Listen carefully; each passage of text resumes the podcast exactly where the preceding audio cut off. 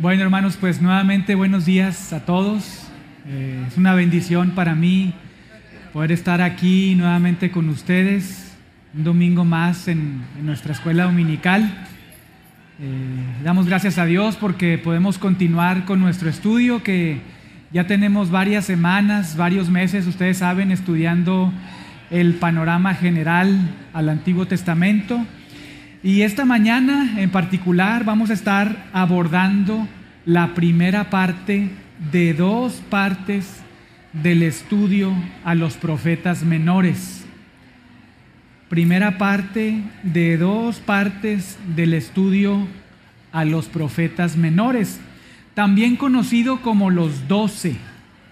Un título que prefiero yo considerarlo cuando me refiero a, estos profetas, porque ustedes saben, algunas veces quizá podamos pensar que los profetas menores quizás son menores por, por su calidad o algo, pero la realidad es que como lo hemos aprendido o recordado, los profetas mayores se les denomina así porque el contenido de sus libros son, pues, es, es mucho, ¿verdad? Y en cuanto a los profetas menores, el contenido es más breve de cada uno de sus libros. Entonces, bueno, en esta mañana nuevamente vamos a estar estudiando la primera de dos partes del estudio a los doce, o en otras palabras, los profetas menores. Pero antes de comenzar, eh, vamos a orar para pedirle al Señor su ayuda mientras estudiamos su palabra. Por favor, ayúdenme ahí inclinando su rostro. Padre, te damos gracias en esta mañana porque podemos orar a ti y saber que nos escuchas. Gracias por toda tu gracia y todo tu favor y misericordia para con tus hijos. Gracias Señor porque nos has perdonado y porque continúas limpiándonos, transformando y renovando nuestra mente, nuestro corazón, por medio de la palabra que tú inspiraste. Gracias te damos en esta mañana.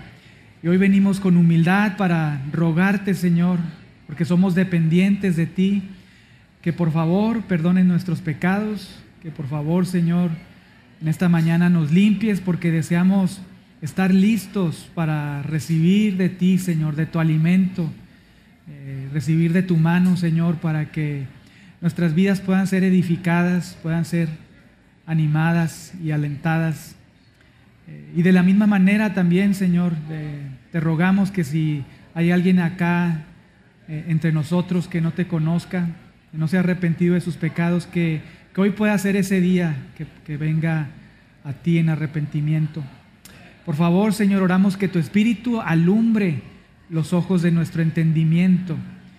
Necesitamos de tu iluminación por medio de tu Espíritu eh, para poder comprender tu palabra y ponerla en práctica. Por favor, ayúdanos en esta mañana, Señor. Queremos honrarte y adorarte mientras estudiamos tu palabra. En nombre de Jesucristo. Amén. Muy bien, hermanos, al final, si Dios quiere y queda un poco de tiempo, vamos a levantar peticiones de oración. Habrá oportunidad para orar unos por otros, si Dios lo permite. Pero bueno, eh, entrando en nuestro estudio de esta mañana, hoy comenzaremos nuevamente eh, estoy siendo un poco reiterativo, pero hoy comenzaremos la primera parte de dos partes de nuestro estudio a los doce. Y no quiero hacerlo sentir mal, pero quisiera hacer una especie de ejercicio con ustedes el día de hoy. Eh, ¿Quiénes de ustedes pueden nombrar, obviamente de memoria, los doce profetas o los profetas menores? A ver, hermana. Sin ver la Biblia, ¿verdad? No, muy bien, muy bien.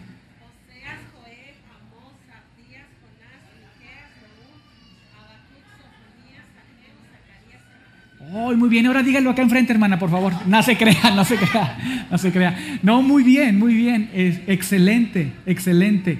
Eh, creo que en, el, en, la segunda reunión, reunión nos, nos, ha ido mejor que en la primera reunión, en la primera clase dominical.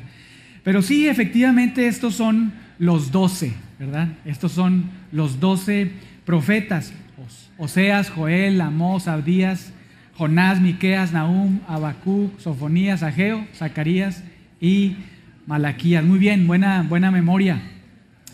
Eh, hermanos, la fecha del, del, manuscrito de estos 12 fue aproximadamente, para los que están tomando nota, en los años 430 y 425, obviamente antes de Cristo. Entre los años 430 y 425 fue cuando este libro, que en la Biblia hebrea forma parte de un solo tomo, fueron escritos. Ah, y fue dirigido, muy importante, fue dirigido este libro, o esta, estos libros proféticos, fue dirigido a quienes regresaron del cautiverio, a quienes regresaron del exilio. En esa época, hermanos, el pueblo de Israel se había vuelto indiferente a la misericordia de Dios.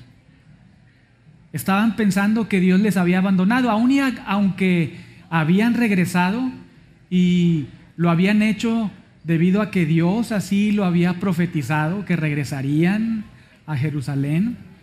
Sin embargo, ellos estaban pensando que Dios les había abandonado, ya que aun y cuando ya habían levantado nuevamente el templo e incluso estaban levantando ahí Jerusalén, pues la realidad es que la gloria de Jehová no estaba en ese momento. Y además se encontraban bajo el dominio gentil. Entonces imagínese usted la escena, o póngase usted en los zapatos de Israel, regresando a Jerusalén, habiendo levantado el templo, estando levantado Jerusalén, estando levantando Jerusalén, pero sin que la gloria de Jehová estuviera ahí. Entonces probablemente el pueblo de Israel pensaba que Jehová les había abandonado o que quizá se había olvidado de los pactos que había hecho con ellos. El libro de los doce hermanos llegó en un momento oportuno a sus vidas. Tal y como sucede con nosotros el día de hoy, Dios siempre actúa, obra en el momento exacto y oportuno para con los suyos. Fue un momento especial para los israelitas porque no solamente les dio esperanza, sino también corrección. Esperanza porque les lo vamos a ver más adelante, porque les habla cosas acerca del futuro, de lo que pasará con Israel, pero también de corrección porque se estaban olvidando de los pactos o estaban pensando que Jehová se había olvidado. Su mensaje, el mensaje acá de los doce, es que Israel es una nación pecadora y por lo tanto el día de Yahweh o el día de Jehová vendrá. Pero después de haberles purificado, la restauración final de Israel también vendrá. Ahora, en cuanto a la época de cada uno de estos profetas, es decir, la época en las cuales estos profetas ministraron también es importante conocerlo.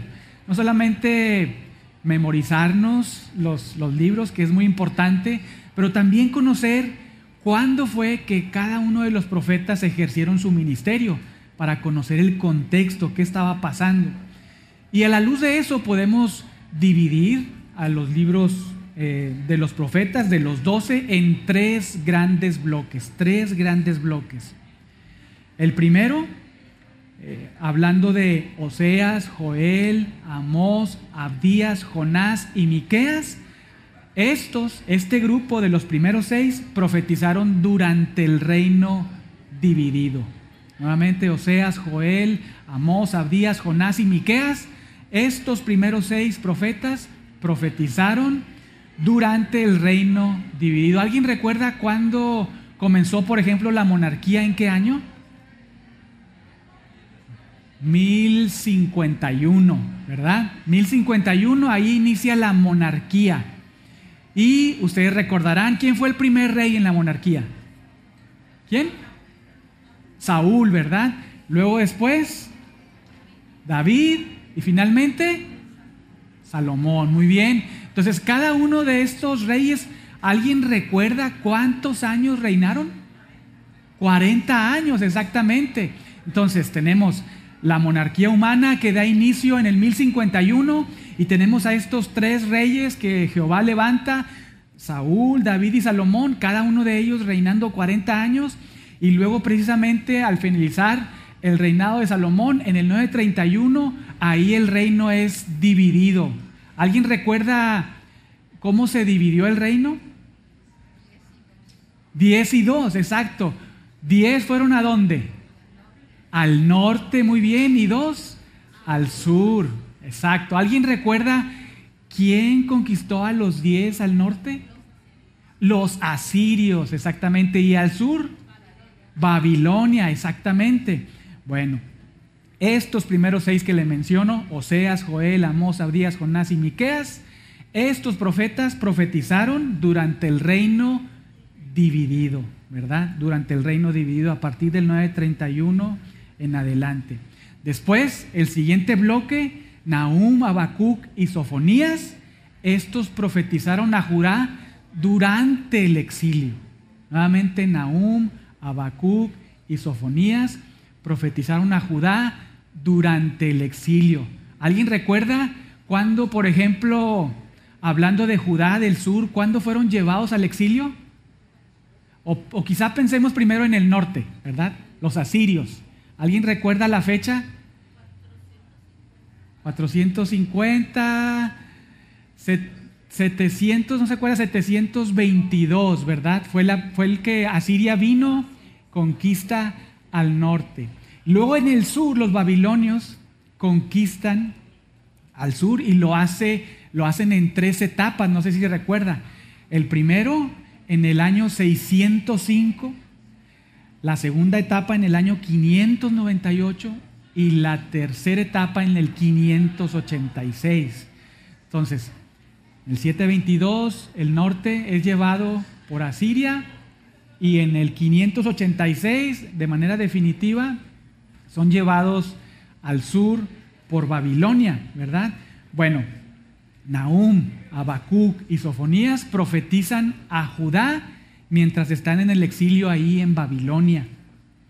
Y el último bloque, que son los últimos tres profetas que están ahí eh, de manera muy clara en su Biblia en este orden, Ageo, Zacarías y Malaquías, estos profetas profetizaron a todos aquellos que regresaron de Babilonia, ¿verdad? Entonces nuevamente Oseas, Joel, Amós, Abdías, Jonás y Miqueas durante el reino dividido, Nahum, Habacuc y Sofonías durante el exilio de Judá, Ageo, Zacarías y Malaquías después del exilio a los que retornaron. Ahora, respecto a las fechas de los hechos o sucesos en que cada uno de los libros eh, se acontecieron, eh, es también importante conocerlo. Primero fue en qué época, pero ahora tenemos que pensar en qué año fue que cada uno profetizó.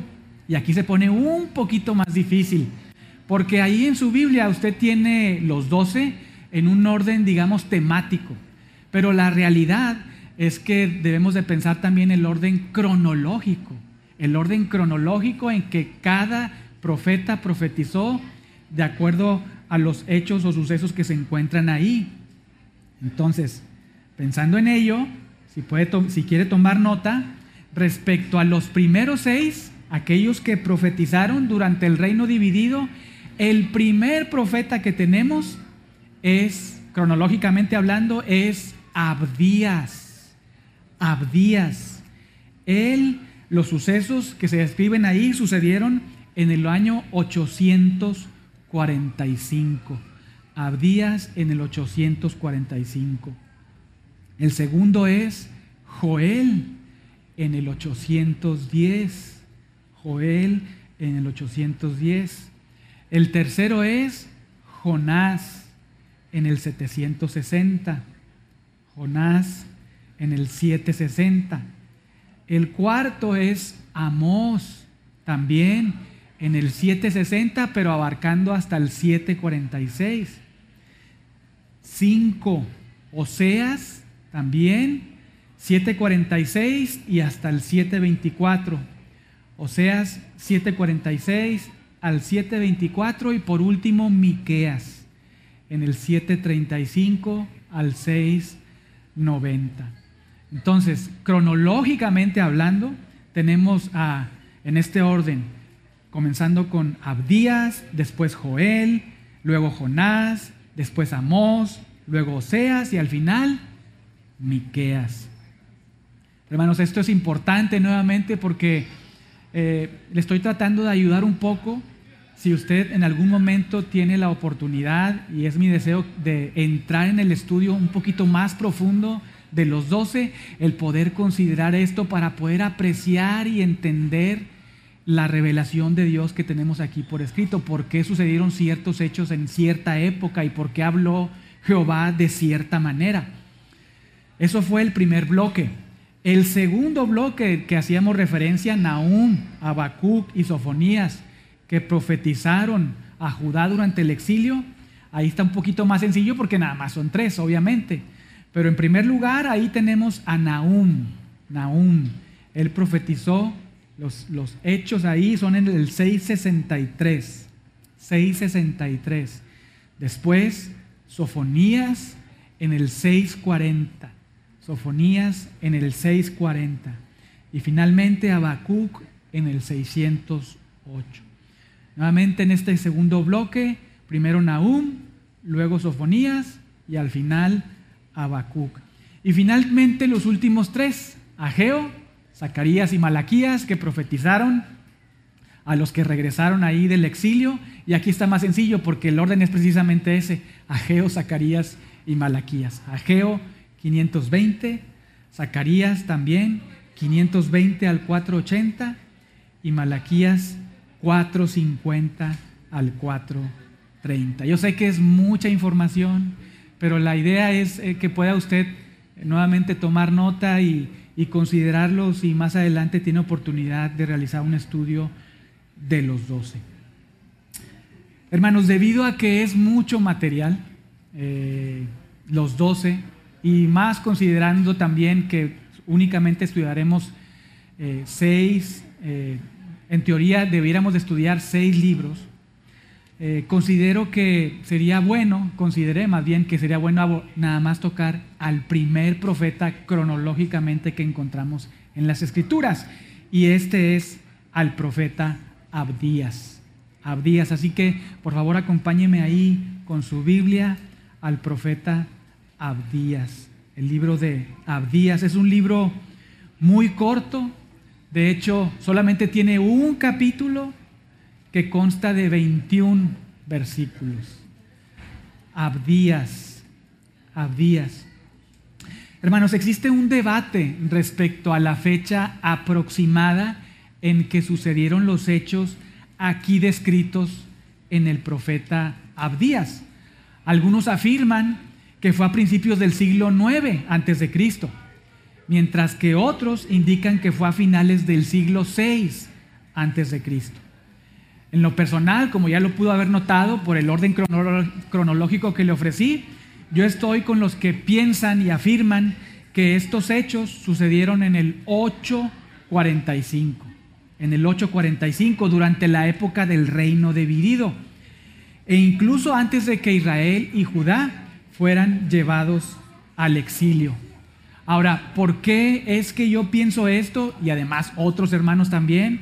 O más bien, ¿por qué otros hermanos y yo además también me reúno con ellos o estoy ahí con ellos? Bueno, porque en los versos del 10 al 14, el ataque edomita que se describe ahí, ahí no se indica la destrucción de Jerusalén. Un hecho que sí sucedió, todos lo sabemos, y ahorita lo mencioné, en el año 586. Nuevamente, ¿por qué pensamos que este libro fue escrito en el 845?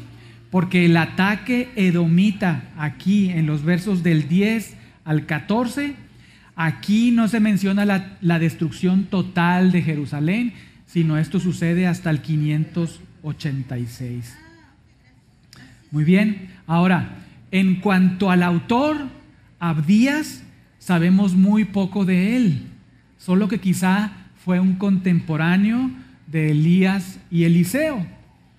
Y para ofrecerle un bosquejo del libro que nos va a ayudar mientras desarrollamos nuestro estudio, lo podemos dividir también en tres grandes bloques, para seguir con el mismo patrón de bloques, ¿verdad? Y tres. Tres grandes bloques podemos dividir este libro. Primero, en los versos del 1 al 9, ahí tenemos la destrucción futura de Edom. Versos del 1 al 9, la destrucción futura de Edom. Luego el segundo bloque, en los versos del 10 al 16, ahí tenemos, es un poquito más largo, la violencia de Edom contra Judá y los motivos de la destrucción de Edom en el día de Yahweh. Lo voy a repetir. Violencia de Edom contra Judá y los motivos de la destrucción de Edom en el día de Jehová o en el día de Yahweh. Y finalmente, tercer bloque, versos del 17 al 21, la restauración de Israel en el día de Yahweh o en el día de Jehová. Lo voy a repetir, tres bloques, del 1 al 9, destrucción futura de Edom, del 10 al 16, violencia de Edom contra Judá y motivos de destrucción de Edom en el día de Yahweh, y del 17 al 21, restauración de Israel en el día de Yahweh. Hermanos, esto simplemente para que nos ayude un poco mientras estamos desarrollando nuestro estudio en esta mañana. Ahora, respecto al tema, muy importante tenerlo en nuestra mente también, el tema general del libro. Podemos decir que es el juicio sobre Edom. Juicio sobre Edom. Desarrollando por un lado que el juicio de Yahweh caerá sobre Edom por su falta de amor. Pero por otro lado, que Israel será restaurado en el futuro el juicio sobre Edom, desarrollado, por un lado, mediante el juicio de Yahweh que caerá sobre Edom por su falta de amor, pero también por otro lado que Israel será restaurado en el futuro. Un, un punto destacable, hermanos, aquí en Abdías, es que Abdías, nuevamente recordemos, fue cronológicamente el primer profeta. Pero algo todavía más interesante es que Abdías fue el primer profeta que habló precisamente acerca de este gran tema, el día de Jehová, el día de Yahweh. Y esto lo puede observar ahí en el versículo 15, versículo 15, pero lo vamos a ver más adelante con más detalle. Ahora, por lo pronto, vamos a conocer un poquito acerca del contexto más lejano de este nuestro libro, para poder entender cómo se desarrolla aquí todo lo que está escrito y poder conocer los hechos y comprenderlos. Nuevamente, aquí en Abdías, hermanos, encontramos el juicio de Jehová sobre Edom. Y esto debido a su participación violenta contra Israel. Y hermanos, todo este conflicto entre estas dos naciones, Edom e Israel, tiene una base en particular en la Biblia. ¿Alguien se acuerda? Este conflicto entre Edom e Israel con los hermanos. ¿Cuáles son los hermanos? Esaú y Jacob, Esaú y Jacob. Vamos ahí por un momento a Génesis 25, del 21 al 26. Génesis 25, del 21 al 26. Aquí, hermanos, tenemos la base de este conflicto entre estas dos naciones. Nuevamente, Génesis 25, versículos del 21 al 26. Aquí tenemos a Esaú, de donde vienen los edomitas, y Jacob, de donde vienen los israelitas teniendo aquí en este pasaje como base por qué es que tienen un conflicto. Observe ahí en el versículo 21, Génesis 25, comenzando desde el versículo 21.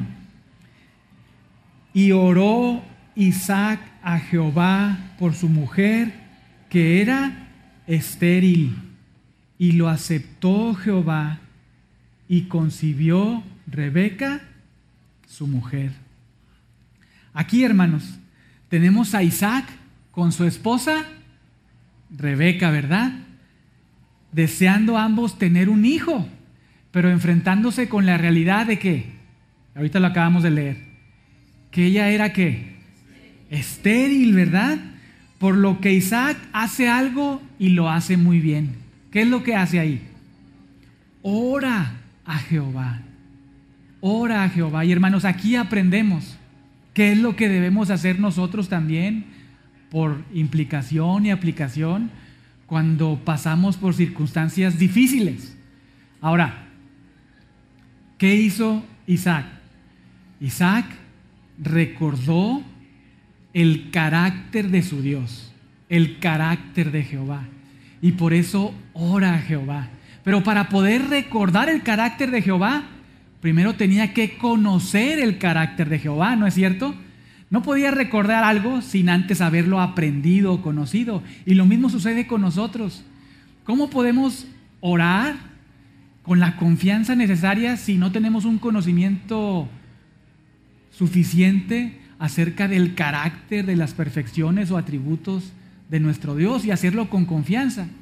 Isaac está atravesando junto con Rebeca una situación difícil. Y no solamente difícil en términos de que no pueden tener un hijo, sino también porque él recuerda también que Jehová hizo un pacto con sus padres. Recuerda ahí en Génesis 12, del 1 al 3, ¿con quién hizo Jehová un pacto? Con Abraham, ¿verdad? Con Abraham, que después en, el, en Génesis 15, versículos del 9 al 20, ahí tenemos la señal del pacto, ¿verdad? La circuncisión. Entonces Jehová ahí le promete que va, le va a dar una tierra, va a ser una nación de ahí, de Abraham, y que, que los bendecirá para ser de bendición. Entonces Isaac tiene todo eso en mente. Y hermanos, el, el, el nombre de Jehová, el carácter de Jehová, aquí está en juego. Pero Isaac lo que hace es recordar el carácter de Dios y la palabra de Dios. Y en función a eso, ora a Jehová, ora a Jehová. Aquí no vemos que Él, eh, en este versículo no vemos que Él se queja, que Él pelea contra Dios, sino más bien ora, ora a Jehová. ¿Y qué sucede? Nuevamente observe versículo 21, y lo aceptó Jehová. Y concibió Rebeca su mujer. Entonces Jehová responde, ¿verdad? Y concibe Rebeca en su vientre, no a un niño, sino a dos niños. Y observe cómo lo señala el versículo 22. ¿Y los qué? Hijos. Y los hijos. Note ahí, luchaban dentro de ella. Aún no nacían estos tipos y ya estaban ahí peleándose en el vientre de su madre, ¿verdad? luchaban, observe ahí versículo 22, luchaban dentro de ella. ¿Y qué dice Rebeca? Si esto es así, mejor ya morir, ¿verdad? Si es así, ¿para qué vivo yo? Pero después de decir esto, hermanos, ¿qué es lo que hace? Lo que hizo quién? Su esposo, ¿verdad? Va y observe ahí, versículo 22 al final, consulta a Jehová consulta a Jehová y lo hace bien, tal y como lo hizo Isaac. ¿Y qué hace Jehová? Responde, note versículo 23 ahora, y le respondió Jehová, y note ahí, no le dice dos niños, sino le dice dos naciones hay en tu seno, y ve ahí, y dos pueblos, ¿qué cosa? serán divididos desde tus entrañas. El un pueblo será más fuerte que el otro pueblo y note ahí, el mayor servirá al menor. Jehová, hermanos, le anticipa con su respuesta a Rebeca que estos niños que aún no han nacido, que están en, su, que están en su vientre, serán dos naciones divididas. Pero además, hermanos, algo notable, le da a conocer su propósito electivo y soberano para con uno de ellos. No habían nacido, no habían eh, visto eh, la luz, por decirlo de alguna manera, pero Dios ya había elegido a uno, ya había elegido a uno, al señalarle que el mayor serviría a quién? Al menor. Una verdad, hermanos, que se repite en Malaquías 1, del 1 al 3, y más tarde en el Nuevo Testamento por el apóstol Pablo en Romanos 9, del 10 al 13. Pero continuemos leyendo ahí en el versículo ahora 24. Note ahí cuando se cumplieron sus días de Rebeca, ¿verdad? Para dar a luz. He aquí, ahora más explícito, había qué cosa? Gemelos en su vientre. Versículo 25, y salió el primero rubio, y era todo velludo como una pelliza o sea, tenía como una especie de abrigo con pieles, ¿verdad? Y llamaron su nombre Esaú. Entonces, ¿quién fue el mayor? Esaú, ¿verdad? Versículo 26. Después salió su hermano, trabada su mano al calcañar de Esaú. Ahí estaba agarrando el talón de su hermano y fue llamado su nombre Jacob.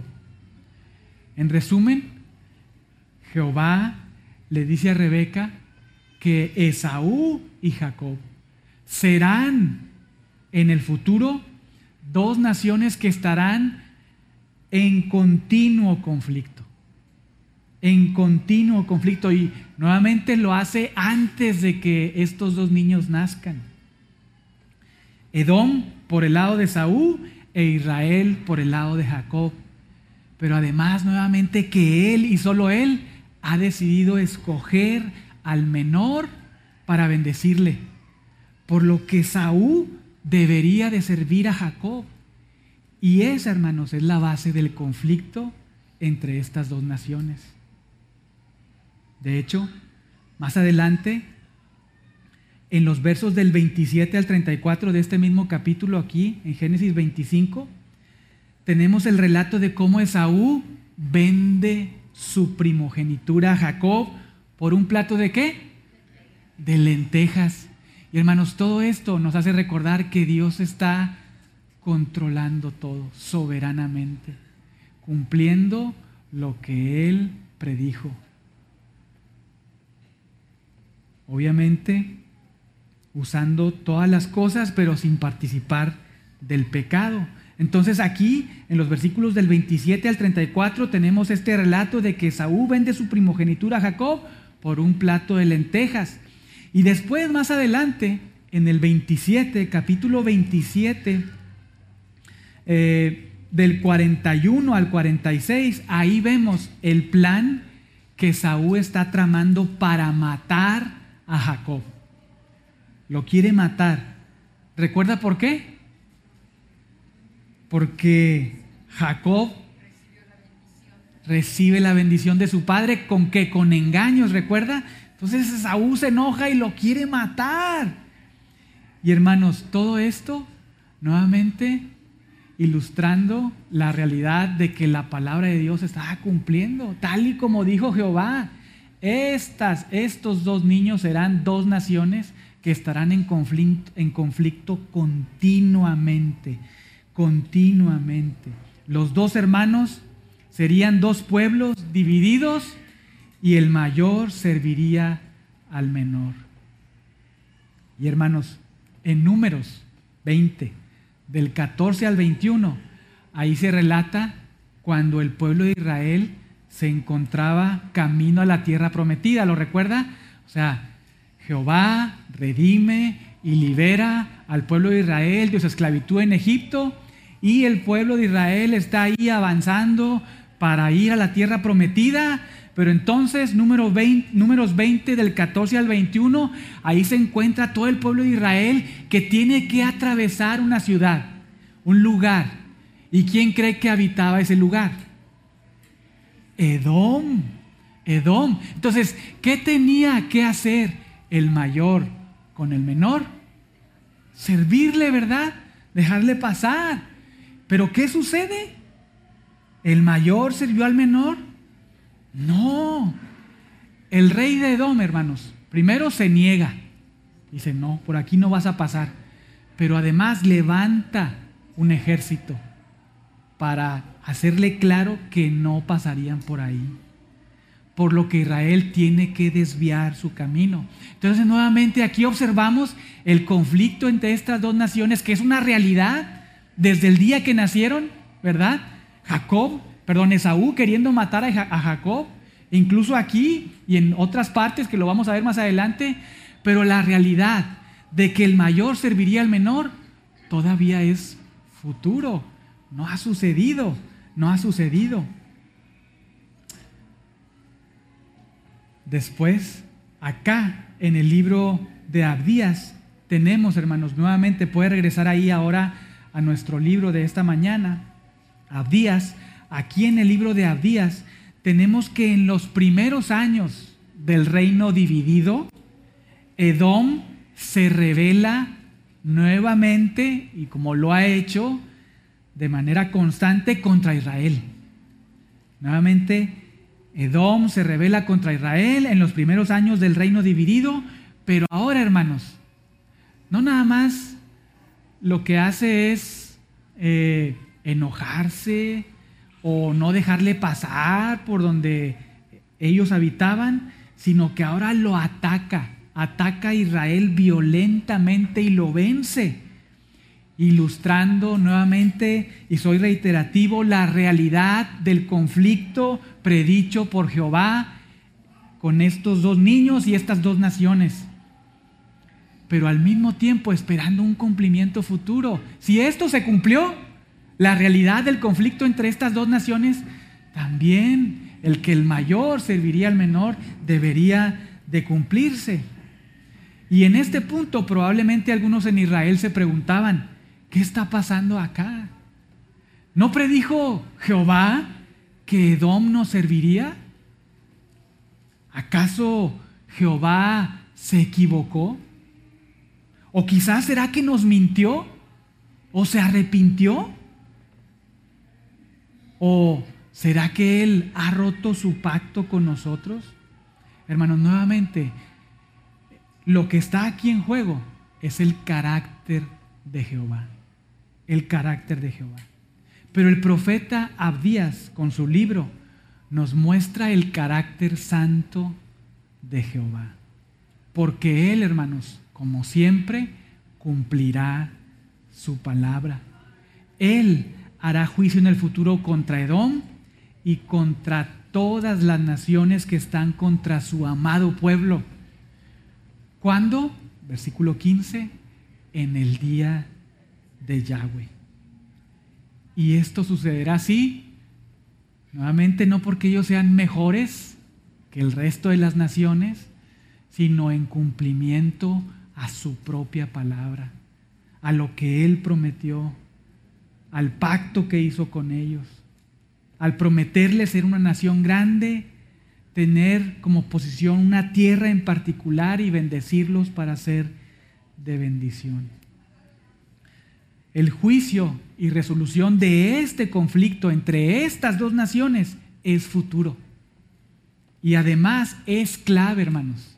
Esta resolución de este conflicto entre estas dos naciones es clave dentro de los planes escatológicos de Dios. Es clave y fundamental. Por algo, Dios el Espíritu movió al profeta Abdías para que cronológicamente él escribiera sucesos y hechos aquí. Y por algo, obviamente intencional, el profeta Abdías señala el día de Jehová, el día de Jehová. Pero veamos algunos detalles de los tres grandes bloques del libro que le ofrecía al principio. Comencemos con el primer bloque, versos del 1 al 9, la destrucción futura de Edom. La destrucción futura de Edom, comenzando desde el verso 1, note ahí, visión de Abdías, Jehová el Señor. Es decir, Yahweh Adonai. En otras palabras, Jehová, el Dios de pactos, el soberano, el que gobierna todo y controla todo, ha dicho así en cuanto a Edom. Note ahí, hemos oído el pregón de Jehová y mensajero ha sido enviado a las naciones. Levantaos y levantémonos contra este pueblo en batalla. Aquí, hermanos, observamos a Jehová, a Adonai, el que gobierna todo y controla todo, orquestando también todo. Verso 2. He aquí, pequeño te he hecho entre las naciones. Estás abatido en gran manera. La soberbia de tu corazón, de tu corazón, perdón, te ha engañado. Tú que moras en las hendiduras de las peñas, en tu altísima morada, que dices en tu corazón, ¿quién me derribará a tierra? Si te remontares como águila, versículo 4, y aunque entre las estrellas pusieres tu nido, note ahí lo que dice Jehová, de ahí te derribaré. Impresionantes palabras de Jehová contra Edom. Esto, hermanos, a Edom debieron de haberle hecho temblar. No había escapatoria. Jehová había decretado algo en contra de esta nación. Y esto también debe hacernos temblar a nosotros hoy.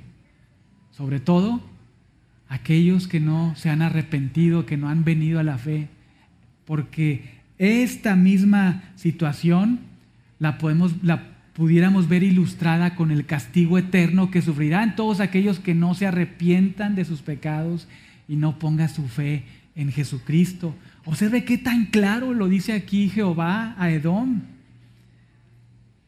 Te derribaré, te derribaré. Y notable, hermanos, es que cuando aquí en estos primeros versículos se señala mensajero ha sido enviado a las naciones, la palabra que se utiliza ahí en hebreo para mensajero se pronuncia sir, sir. Y esta palabra en su pronunciación es muy cercana, escucha bien, es muy cercana a una ciudad de Edom que se llama o que se llamaba Seir. Y esto lo puede ver en números 24, 18. Por lo que da la impresión que Jehová, haciendo el uso de estas palabras, le responde a Edom, quien de manera prepotente le dice, ¿quién me derribará? Y Jehová le dice, a tu misma ciudad, es como si le estuviera diciendo, a tu misma ciudad, usaré para hacer el principio de tu derrota. Haré que abra sus puertas a naciones extranjeras para destruirte y no podrás escapar. Sufrirás mi juicio sobre ti. Esta nación que se creía eh, potente ante cualquier adversidad, ante cualquier ejército, por sus lugares fortificados, Jehová le dice, esos lugares fortificados abrirán sus puertas a las naciones, obviamente, de manera implícita para que ellos vengan y hagan una destrucción y devastación sobre ti. No se detendrán, no se detendrán, no serán como los ladrones que roban ciertas cosas sino que arrasarán con todo. Observen cómo se señala ahora esta realidad en los versos del 5 al 7. Comenzando en el 5. Si ladrones vinieran a ti o robadores de noche, ¿cómo ha sido destruido? ¿No hurtarían lo que les bastase? Si entraran a ti vendimiadores, ¿no dejarían algún rebusco? En otras palabras, lo que está tratando de comunicar aquí es que la destrucción será tan devastadora que ni siquiera sucederá como cuando alguien viene y roba tu casa, que roba lo más importante y deja algunas cosas. No sucederá así contigo, Edom. El que venga a ti va a arrasar con todo, va a acabar con todo, no va a quedar nada, no va a quedar nada. Versículo 6. ¿Cómo fueron escudriñadas las cosas de Saúl sus tesoros escondidos fueron buscados. Siete, todos tus aliados te han engañado, hasta los confines te hicieron llegar. Los que estaban en paz contigo prevalecieron contra ti. Los que comían tu pan pusieron lazo debajo de ti. No hay en ello entendimiento. El punto, hermanos, es que Yahweh, el Adonai, el soberano, le está diciendo a Edom, en el futuro, cuando venga a juzgarte, usando a naciones extranjeras e incluso a tus propios aliados, la destrucción será total y masiva. No dejaré nada detrás de ti por causa de tu pecado contra mí y contra tu hermano Israel. Ahora, pasando al segundo bloque, versos del 10 al 16, la violencia de Edom contra Judá y motivos de su futura destrucción en el día de Yahweh. Aquí en este segundo bloque se describe la razón del por qué, la razón del por qué Edom será destruido. ¿Por qué es que Edom será destruido? Nuevamente, a causa de su pecado contra Jehová, pero también contra su hermano Israel. Note ahora lo que se señala en los versos del 10 al 14. Vea cómo, cómo comienza el versículo 10. Por la injuria a tu hermano Jacob te cubrirá vergüenza y serás cortado para siempre. El día que estando tú delante, llevaban extraños cautivos su ejército y extraños entraban por sus puertas y echaban suerte sobre Jerusalén, tú también eras como uno de ellos. Versículo 12, pues no debiste tú haber estado mirando en el día de tu hermano, en el día de su infortunio. No debiste haberte alegrado de los hijos de Judá en el día que se perdieron, ni debiste haberte jactado en el día de la angustia. No debiste haber entrado por la puerta de mi pueblo en el día de su quebrantamiento. Note ahí, no, no debiste haber mirado su mal en el día de su quebranto, ni haber echado mano a sus bienes en el día de su calamidad. Tampoco debiste haberte parado en las encrucijadas para matar a los que de ellos escapasen, ni debiste haber entregado a los que quedaban en el día de angustia. Edom, hermanos, debía recordar lo que había hecho en el pasado contra Yahweh y contra el pueblo de Yahweh y aprender que esto que habían hecho era desagradable delante de los ojos de Dios. Edom no debía repetir su pecado, sino recordarlo y arrepentirse, pero no lo hizo. Y en los versos del 10 al 11, ahí Jehová condena a Edom porque en el, en el pasado pecaron. Note cómo, cómo lo señala de manera muy clara y reiterativa. Primero la razón, versículo 10, por la injuria a tu hermano. Pero note cuántas veces le dice Yahweh a través del profeta, no debiste, no debiste, ni debiste, no debiste, no, no debiste, tampoco debiste, ni debiste. Esto debería de ser absolutamente claro para ellos, para arrepentirse de sus pecados y entonces eh, recibir el favor de Dios, pero no lo hizo, no lo hizo. Luego, en los versos del 12 al 14, les advierte muy claramente que no lo hagan otra vez, que no lo hagan otra vez. Y como les mencionaba, Edom no lo hizo. Lo volvió a hacer. Y esto lo encontramos registrado en el libro de los profetas que cronológicamente le mencionaba al principio, vinieron después en los sucesos o en los hechos. ¿Dónde? Con Isaías, Isaías 34, Jeremías, Jeremías 49 o Ezequiel, ahí en el 25, 12 y 27, 16, pero de manera específica y particular, precisamente en el 586, cuando Judá fue llevado al exilio por Babilonia. Y esto lo encontramos en el segundo libro de Reyes, la forma en cómo eh, Nabucodonosor, Babilonia, lleva a Judá al exilio. Segundo de Reyes, capítulo 25, versículos del 8 al 10. Segundo de Reyes, capítulo 25, versículos del 8 al 10. Ahí dice así, versículo 8, en el mes quinto, a los siete días del mes, siendo el año 19 de Nabucodonosor, rey de Babilonia, vino a Jerusalén Nabuzaradán, capitán de la guardia, de la guardia, siervo del rey de Babilonia, y escuche lo que hizo, versículo 9, y quemó la casa de Jehová y la casa del rey y todas las casas de Jerusalén y todas las casas de los príncipes quemó a fuego. Versículo 10, y todo el ejército de los caldeos que estaba con el capitán de la guardia derribó los muros alrededor de Jerusalén. Y quizá usted se pregunte, ¿y dónde está Edom aquí? Bueno, ahora vaya ahí al Salmo 137, versículos del 7 al 9. Salmo 137, versículo 7 al 9, y observe lo que se señala ahí.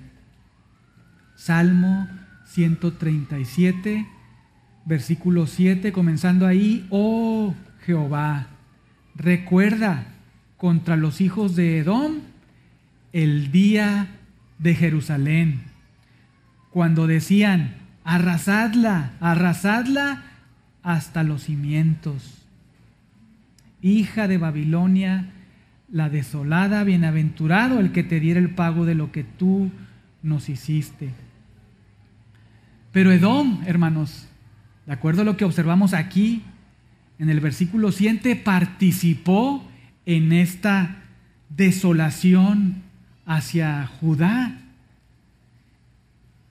Y hermanos, debido a que Edom no hizo caso a la advertencia reiterativa de Jehová, no debiste, no debiste, no debiste, sino que cuando tuvo oportunidad en el 586, cuando Babilonia lleva cautivo a Judá, eh, lleva, cuando Babilonia lleva cautivo Judá eh, a Babilonia, eh, participa en lugar de ayudarle, de servirle, participa, no se arrepiente, sino que participa en la desolación, en la destrucción.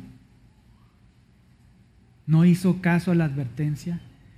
No se volvió de sus pecados, hermanos, sino más bien se volvió a revolver en sus propios pecados. No se volvió de sus pecados, sino se revolvió en sus propios pecados.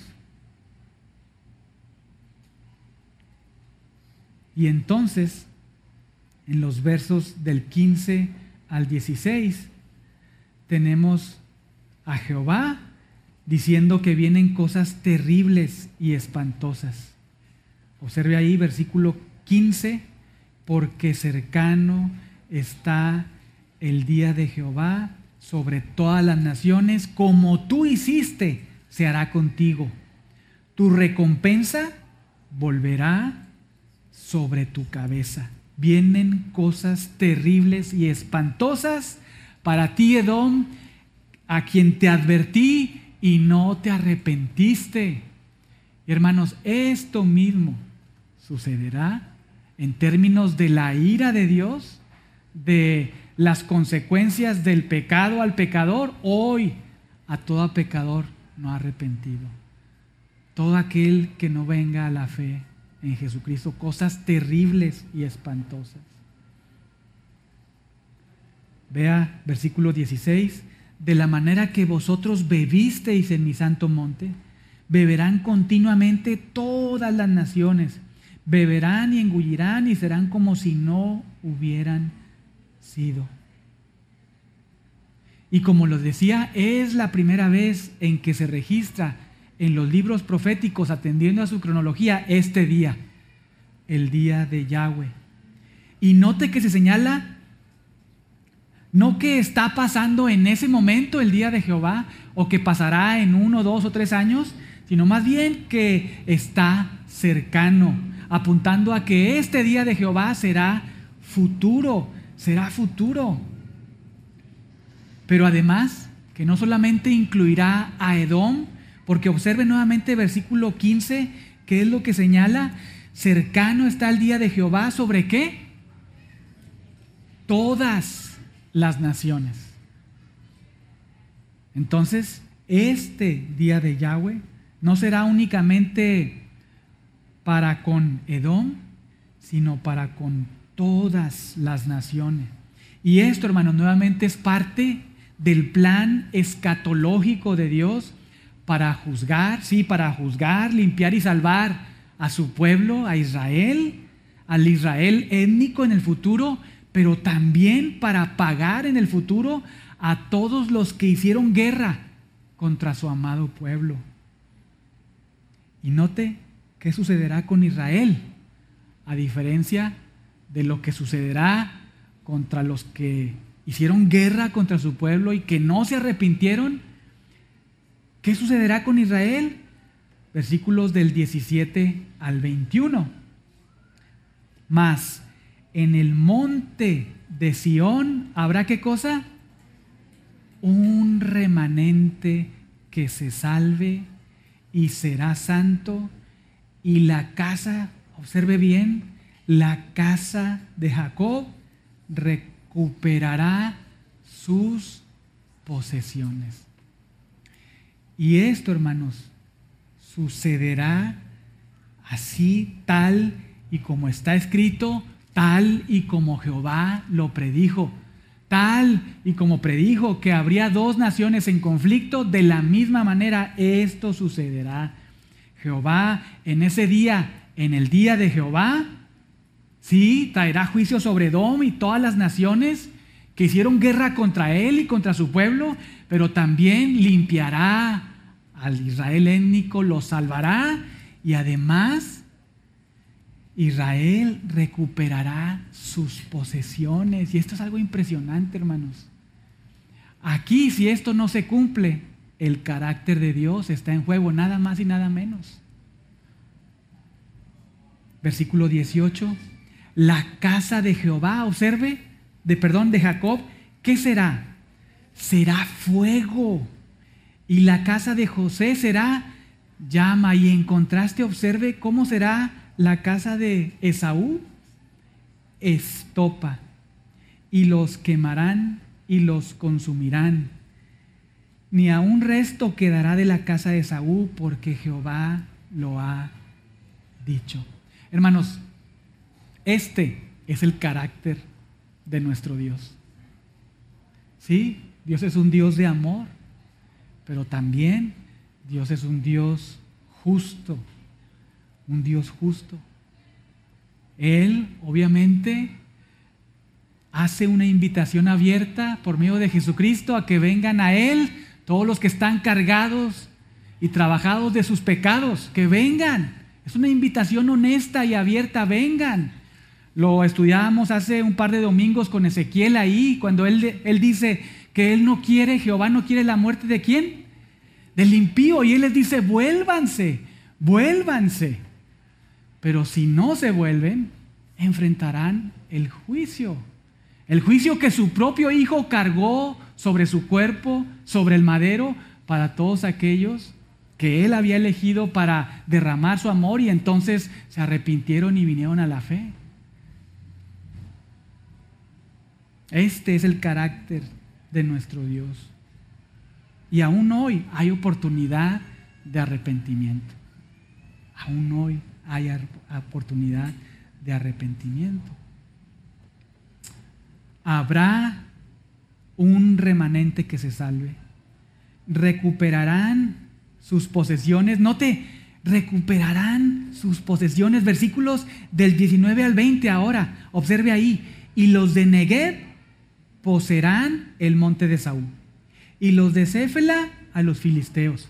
Poseerán también los campos de Efraín. Y los campos de Samaria, y Benjamín a Galat, y los cautivos de este ejército de los hijos de Israel poseerán de los cananeos hasta Sarepta, y los cautivos de Jerusalén que están en Sefarad poseerán las ciudades del Negev. Hermanos, en otras palabras, Israel poseerá completamente y plenamente toda la tierra que Jehová le prometió y que Jehová les entregaría. Y esto es futuro.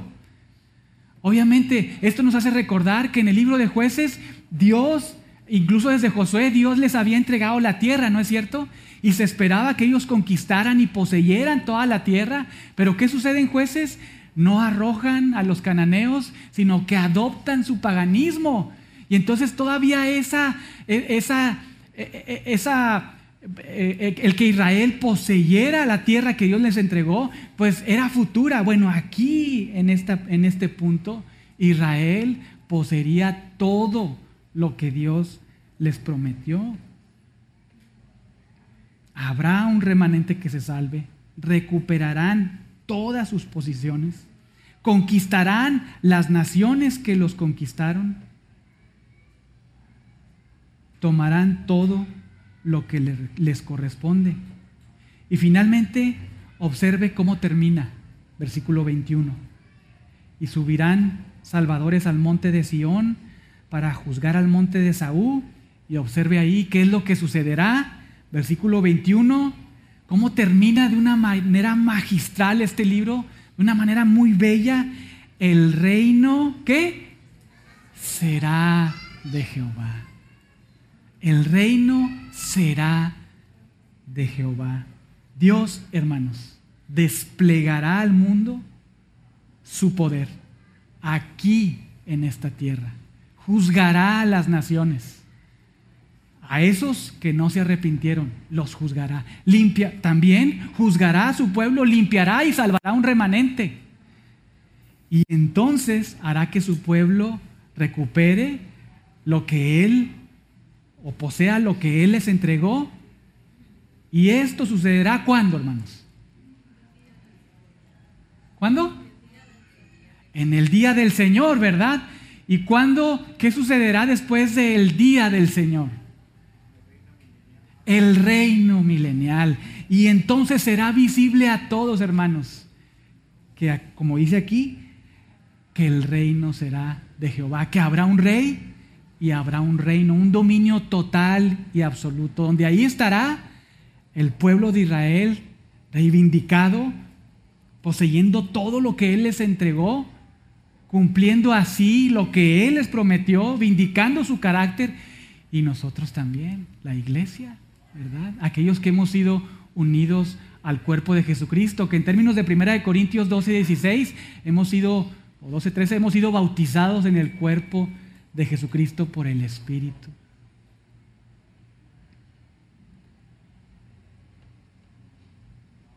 El día de Jehová está cercano. Y gracias a Dios que todos los que nos hemos arrepentido no estaremos en el día de Jehová.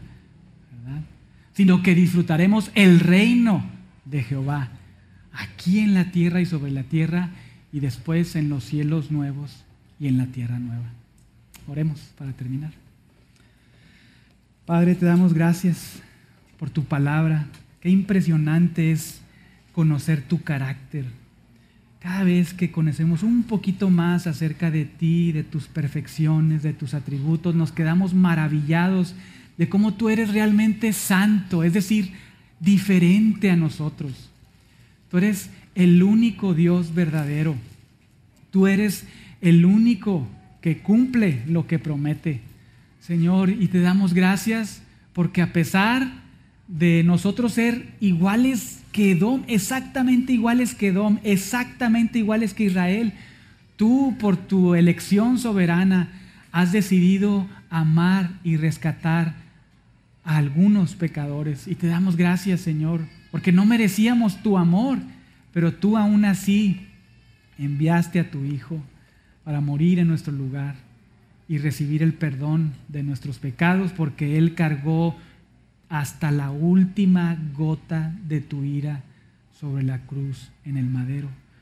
Gracias Señor te damos, gracias te damos en esta mañana por esta realidad Eh, ayúdanos a pensar en todas estas implicaciones de nuestra vida práctica hoy, de lo que puede suceder en nuestras vidas mientras estamos eh, obedeciéndote y honrándote, Señor, en cada una de nuestras actividades. Te damos gracias en el nombre de Jesucristo. Amén. Amén.